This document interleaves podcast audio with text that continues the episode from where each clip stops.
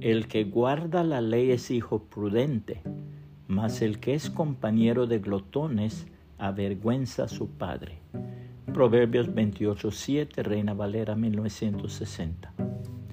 Es peligroso estancarse. Emilio Sola, el periodista, novelista y dramaturgo francés, ya había llegado a la cúspide de la fama. Se había hecho de un gran prestigio a través de su labor periodística, de sus novelas en las que describía la crudeza de la vida parisiense y sobre todo el célebre caso del capitán Dreyfus. Su nombre corría de boca en boca. Mientras tanto, él recordaba a su amigo el pintor, su inseparable compañero de aquellos días de penuria, cuando juntos compartían la pequeña buhardía de un tugurio y el escaso mendrugo que apenas podían conseguir.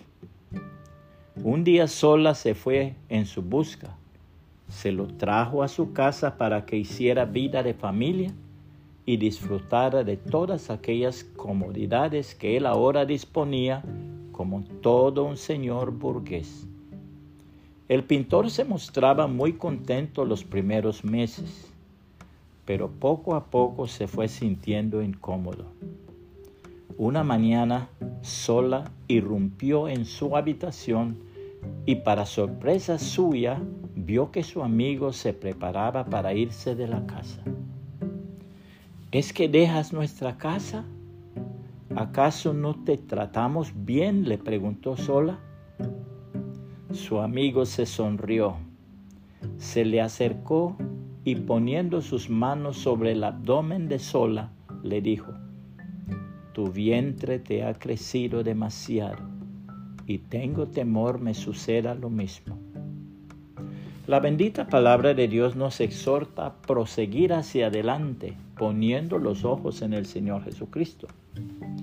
Por tanto, nosotros también, teniendo en derredor nuestro tan grande nube de testigos, despojémonos de todo peso y del pecado que nos asedia y corramos con paciencia la carrera que tenemos por delante, puestos los ojos en Jesús, el autor y consumador de la fe, el cual por el gozo puesto delante de él sufrió la cruz, menospreciando el oprobio, y se sentó a la diestra del trono de Dios. Considerad a aquel que sufrió tal contradicción de pecadores contra sí mismo, para que vuestro ánimo no se canse hasta desmayar porque aún no habéis resistido hasta la sangre combatiendo contra el pecado.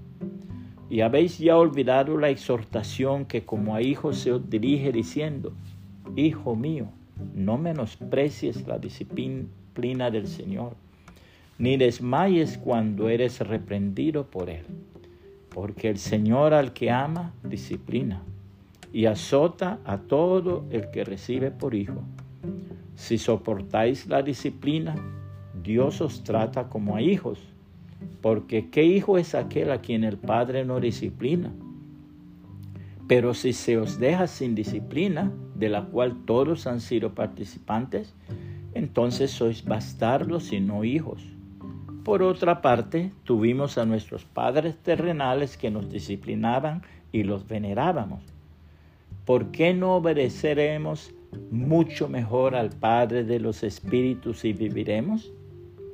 Y aquellos ciertamente por pocos días nos disciplinaban como a ellos les parecía, pero este para lo que nos es provechoso, para que participemos de su santidad. Es verdad que ninguna disciplina al presente parece ser causa de gozo, sino de tristeza, pero después da fruto apacible de justicia a los que en ella han sido ejercitados. Hebreos 12, 1 al 11, Reina Valera 1960. Puede compartir esta reflexión y que el Señor Jesucristo le bendiga y le guarde.